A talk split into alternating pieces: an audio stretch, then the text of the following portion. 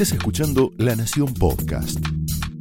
A continuación, Willy Cohen analiza la actualidad nacional, el rumbo de la economía y el futuro del país en Somos Nosotros. Señoras y señores, muy buenas noches, bienvenidos a Somos Nosotros. Bueno, estamos viendo claramente que aumenta la tensión social en la calle, estamos viendo las marchas de las organizaciones sociales, de las organizaciones piqueteras, prácticamente todos los días, presionando obviamente por más asistencialismo, aprovechando obviamente también el, momento electoral, pero más allá de esta situación política y de que es evidente de que hay ya una pelea muy evidente entre la política y sobre todo el peronismo con las organizaciones sociales, precisamente por el control de la calle, por el manejo de presupuestos cada vez más impresionantes en materia política, por la utilización obviamente política del drama de la pobreza, pero la realidad es que la explosión de la pobreza es bastante evidente y en números al mismo tiempo, bueno, ya se está reconociendo. Fíjense que la oficina que lideraba la principal candidata del gobierno a estas elecciones, Victoria Tolosa Paz, medía lo que se llama la pobreza multidimensional, que es una medición de la pobreza, yo diría, bastante más lógica que la que realiza el INDEC, tal vez no con tanta cantidad de mediciones estadísticas, pero el INDEC solamente mide el ingreso de las familias. Y en función del ingreso de las familias, bueno, por ejemplo, una familia es pobre si tiene ingresos por más de 65 mil pesos o 70 mil pesos, mientras que la pobreza multidimensional mide los ingresos, pero también mide el acceso a la vivienda, el acceso a la educación, las condiciones de vida, y bueno, fíjense, hace dos años perdía Mauricio Macri las paso en un día prácticamente eh, como hoy, un tema que además generó alguna controversia dentro del propio oficialismo, porque eh, sectores cercanos a Alberto Fernández festejaron con un tuit el triunfo hace dos años y no le incluyeron a Cristina en esa foto, que debe haber sido obviamente un error eh, de, quien maneja la cuenta pero la cámpora salió rápidamente a decir, che, falta alguien en esa, en esa foto. Es decir, que hay un clima,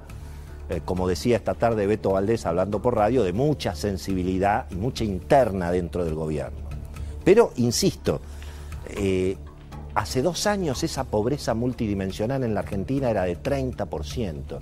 hoy es de 50%. Es decir, bueno, la mitad de los argentinos está en una situación muy, muy complicada. Em, y claro, lógicamente en esta, en esta tensión social que se va presentando día a día, y bueno, la necesidad de que aumente el gasto público para contener todos los reclamos, es obviamente, es obviamente cada vez mayor. Y entonces el Estado necesita cada vez más recursos y al mismo tiempo, bueno, promueve cada vez más inflación y más impuestos. Fíjense que incluso eh, Victoria Tolosa Paz, la candidata, la principal candidata del gobierno, en alguna medida se ha sincerado y ha dicho que lo que viene, el año que viene, y bueno, son más impuestos en un Estado que necesita cada vez, obviamente, más, más recursos. Cada vez el Estado necesita repartir más subsidios en una economía donde, bueno, donde se ha empobrecido todo el país. Hoy Piensen ustedes que la clase media argentina no está en condiciones de pagar las tarifas, no está en condiciones de pagar lo que vale la luz, lo que vale el gas, incluso lo que vale el transporte. Por supuesto, la clase trabajadora no puede pagar ni las tarifas ni el transporte. Y por lo tanto, eso, bueno, eso genera cada vez más subsidios, cada vez el Estado tiene que gastar más, cada vez se hace más grande el Estado y por supuesto cada vez tiene que cobrar más impuestos y más inflación al sector privado. Eh, en un país donde, bueno, eh, naturalmente los impuestos vienen subiendo prácticamente hace 20, 30 años seguidos. La administración Macri discute, plantea algunos números, dicen que intentaron bajar los impuestos, Efectivamente, algunos impuestos se trataron de bajar, pero después el gasto público y la crisis macroeconómica se llevó todo por delante. Y la inflación en un país que cobra impuestos a la inflación significa que cada vez las empresas son menos rentables, cada vez hay menos sector privado y por lo tanto esta es una discusión que hoy vamos a tener. Hoy viene Gustavo Lázari, un representante de las pequeñas empresas, son las que tendrían que dar trabajo en Argentina. Andrés el Cuervo Larroque, el ministro duro de la cámpora que está en el gabinete de Axel Kicillof, acaba de decir eh, no, no va más este sistema de los planes sociales, la respuesta tiene que ir por el lado del trabajo. Ahora, ¿quién va a dar trabajo en la Argentina si cada vez las empresas son menos, si al mismo tiempo el gobierno persigue a las empresas con impuestos, con regulaciones, con señales políticas y económicas eh, bastante complicadas. Ahí aparece lo que recién comentábamos con Luis Majul, que es lo que yo diría la sorpresa tayana, ¿no? la sorpresa en materia económica, en materia política sobre todo, pero que también es una señal un poco para, para la economía, que es lo que de alguna manera se venía conversando en el mundo económico, en el mundo político, que bueno, lógicamente las elecciones iban a permitir medir hasta dónde finalmente ese poder tan importante que ejerció Cristina durante esta primera parte del gobierno y lo que Cristina representa, los sectores más duros en materia política, en materia económica. Jorge Tayana, independientemente de un pasado bastante penoso, que evidentemente la política indultó, no la sociedad, pero evidentemente la política sí, pero independientemente de ese pasado, el presente de lo que hoy representa Jorge Tayana, uno de los duros del Instituto Patria, un hombre que estuvo siempre muy cerca de Cristina, independientemente del conflicto que tuvieron sobre el final del gobierno de, Cristina. Piensen ustedes que cuando Alberto Fernández, Sergio Massa,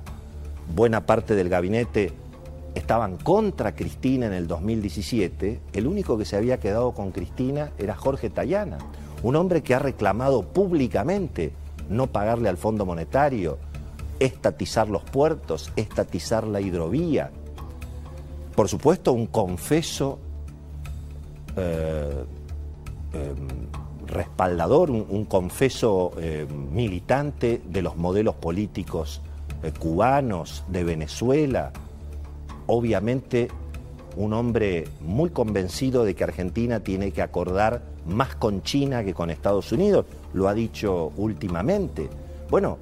eh, eventualmente se estaba esperando efectivamente ese resultado electoral para medir en todo caso cuánto poder iba a seguir teniendo lo que representa Cristina, ese ala tan de izquierda que está cerca hoy del presidente y que conforma obviamente la alianza oficialista. Sin embargo, la sorpresa tayana me parece que pone, bueno, en alguna medida un interrogante sobre esa, sobre esa ilusión de que eventualmente un resultado electoral eh, no tan contundente a favor del gobierno pudiera, bueno, poner un límite a ese poder o a ese sector em, tan estatista, Em, tan antiempresa, pensemos que en alguna medida, bueno,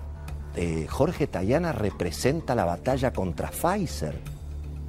Por el otro lado, el gobierno en alguna medida está planteando una posición muy distinta en el mensaje, la estrategia de esconder a los duros, de presentar a una candidata como Victoria Tolosa Paz, lo que está pasando con las encuestas, el rechazo que hay a las posiciones tan extremas que justamente representa ese sector político que hoy está en la figura de Jorge Tayana. No es una cuestión personal, naturalmente, pero para el mundo económico esto ha sido una sorpresa no esperada, que por supuesto tiene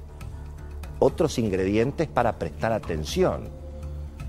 En principio, bueno, el futuro de la relación con las Fuerzas Armadas. Eh, pensemos que en su momento bueno, Cristina tuvo esa idea de un ejército nacional y popular, con la figura en ese momento de César Milani, no sé si eligieron, digamos, al mejor para encarar eh, ese, ese, ejemplo, pero eh, todos los regímenes autoritarios que tanto respalda Cristina, que tanto respalda Jorge Tayana, Cuba, Venezuela, naturalmente China, bueno, son todos esquemas de poder con un férreo control militar. No hay, digamos,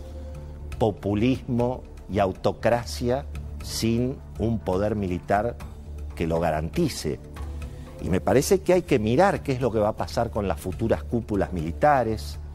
ese proyecto que originalmente lo intentó Nilda Garré, también de cambiar los planes de estudios, esta idea de hacer un ejército militante. Son temas que me parece que también va a haber que prestar atención y por supuesto ver cómo votan los argentinos frente a esta realidad que ha presentado el presidente. Esto fue Somos Nosotros, un podcast exclusivo de la Nación. Escucha todos los programas de La Nación Podcast en www.lanacion.com.ar. Suscríbete para no perderte ningún episodio. Estamos en Spotify, Apple Podcast, Google Podcast y en tu reproductor de podcast favorito. Seguí escuchando La Nación Podcast.